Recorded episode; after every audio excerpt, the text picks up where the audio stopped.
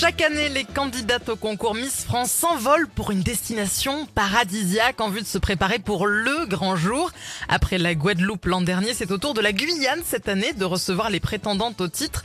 Notre Jean-Pierre Foucault national est sur place. Bonjour Oui, bonjour Karine et Fred. Je- Ça va, vous allez bien Oui Bon, formidable. Je, je suis à l'aéroport Félix Éboué de Cayenne, en Guyane, où les plus belles représentantes des régions devraient sortir de l'avion. Ah, ça y est, la première arrive. Oh mon Dieu. Oh, ok, y a-t-il Jean-Pierre? Bah, comment dire, euh, elle est pas terrible, hein Oh non Oh là là, c'est- bah, bah oui, c'est pas possible, c'est pourtant fini Halloween. Mais attends, Non. attends, attends, comment ça, comment ça? Dé- dé- Décrivez-nous là euh, pour, pour voir. Bah, bah, euh, non, oh là là, je, rêve Elle mesure à peine 1m60 les bras tendus. Et alors On dirait qu'elle a une verrue entre les deux épaules. Ah non, c'est la tête, c'est la tête, c'est la tête. Oh, Non, son écharpe de Miss, c'est bleu, blanc, rouge et en guise de sac à main, elle a un sac poubelle. Quelle horreur elle, elle- elle a dû confondre l'aéroport Félix Éboué avec l'aéroport Félix Éboueur. Oh Oui, c'est un jeu de mots, merci. Et, et en plus, elle est accompagnée par une armée de rats aux Ouais. couleurs des Jeux Olympiques de Paris. C'est quoi ce Ah mais non, non c'est pas vrai. Vous êtes trompé Jean-Pierre, vous n'êtes pas en Ouais. Guyane, vous êtes à Tahiti. C'est Anne Hidalgo que vous voyez descendre de l'avion.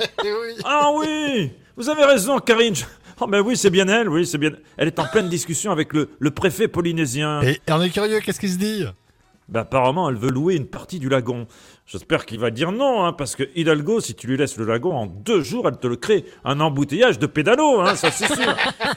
Ah, non, on ne riez pas, Karine et Fred, hein, parce que vu, vu les détours qu'elle a fait à l'aller, ça ne m'étonnerait pas qu'au retour, elle atterrisse à Castres.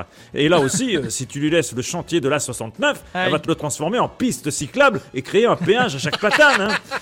Résultat, pour faire Toulouse-Castres, il va falloir deux jours. Guerre israélo-palestinienne. Une info surréaliste. L'immense navire hôpital français Le Tonnerre, envoyé par Emmanuel Macron pour soutenir les hôpitaux de Gaza, ne peut en réalité accueillir que 4 blessés graves. Excusez-moi, eh, moi je voulais dire quelque chose. Ouais. euh, Eh ben, on vous écoute, Omar Sy.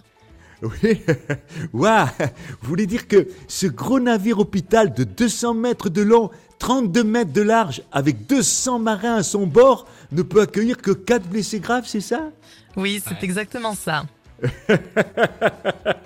En fait, c'est aussi con que de louer le Stade de France pour un concert de Faudel, hein, Oh non ou de privatiser la Bibliothèque nationale de France pour l'anniversaire de Franck Ribéry,